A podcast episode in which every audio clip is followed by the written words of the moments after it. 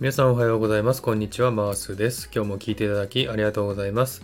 このマースラジオはオーストラリア・シドニーからいろんな情報をお届けしています。今日もよろしくお願いいたします。えー、さて、サクッとオーストラリア。このコーナーはオーストラリアの豆知識をエンジョイしてもらうコーナーです。12回目の今回は OG English Part 12をお送りしたいと思います。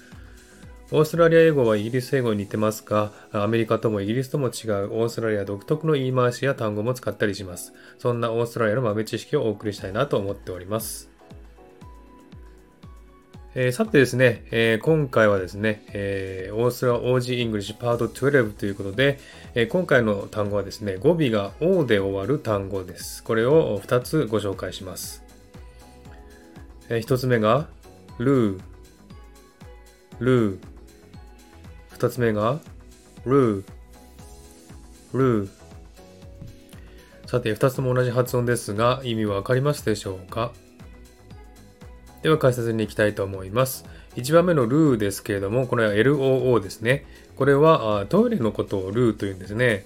これはイギリス英語なんですけども、LOO と書いてトイレットという意味になりますね。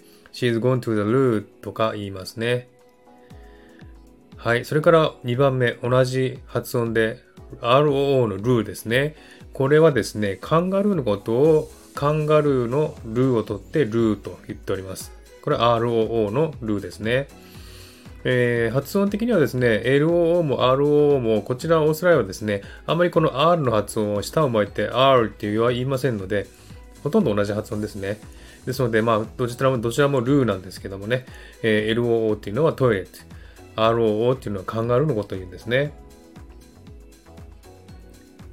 それから皆さん、オーストラリアのサッカーチームの名前、相性を知ってますか？これがですね、ザ・サッカー・ルーズっていうんですね。サッカーにルーをつけて、サッカー・ルーズと言っております。これは RO ですね。サッカーに RO をプラスして、サッカー・ルーズと言ってますね。これがオーストラリアのサッカーチームの名前です。はい、こんな感じでですね、今日は2つのですね、O で終わる単語をご紹介しました。もう一度おさらいしたいと思います。1番目が、ルー、ルー。2番目が、ルー、ルー。はい。という感じでね、今日も2つの単語をお送りしました。いかがでしたでしょうか？では今日はこの辺で終わりにしたいと思います。今日も聴いていただきありがとうございました。え、ハートボタンポチッと押してあげれば嬉しいです。ではまた次回お会いしましょう。Cheers!